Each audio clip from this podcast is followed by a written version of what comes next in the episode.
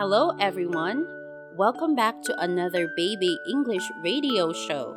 My name is Aizza. My name is Rebecca. It's summertime and the weather is changing. It's getting hot.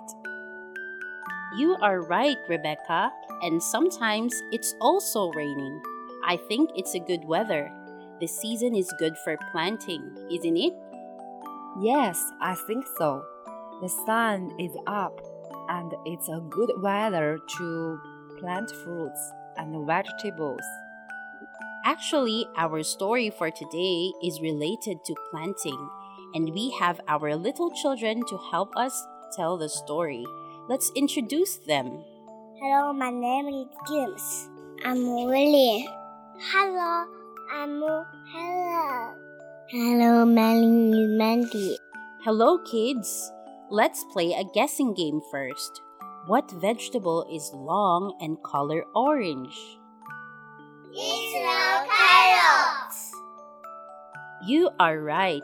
It's a carrot indeed. Today, we will read a story about a boy who never gave up on what he believes. Are you ready to tell the story with me? They are ready.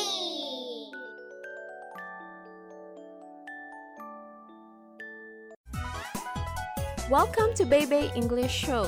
Let's speak English together. 萌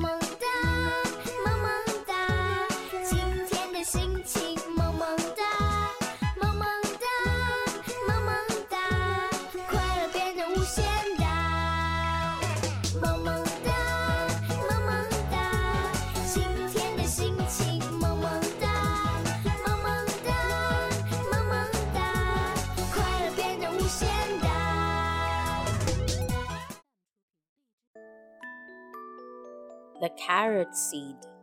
One day, a little boy planted a carrot seed.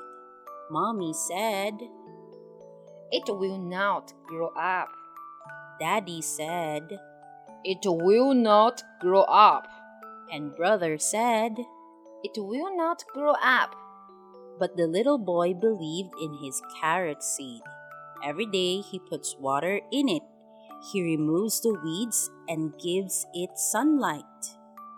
Little carrot seed, I hope you grow up. But mommy said, Honey, I'm sorry. It will not grow up. Daddy said, No, it will not grow up. and brother said, No, no, no, it will not grow up. But the little boy prayed and believed. The boy continues to give water, give sunlight, and remove its weeds. Little carrot seed, please grow up.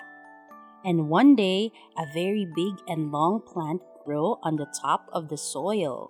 It's a very big carrot. The boy collected his large carrot and he was very happy. The end.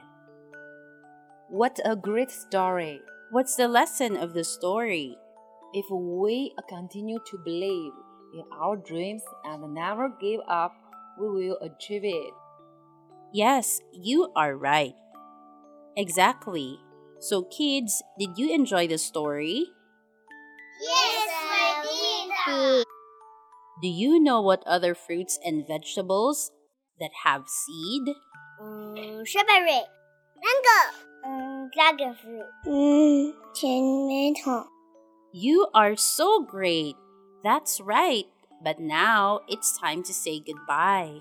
And always remember never stop dreaming and believing. I'm Aizza. I'm Rebecca. Happy summer. Bye. Bye.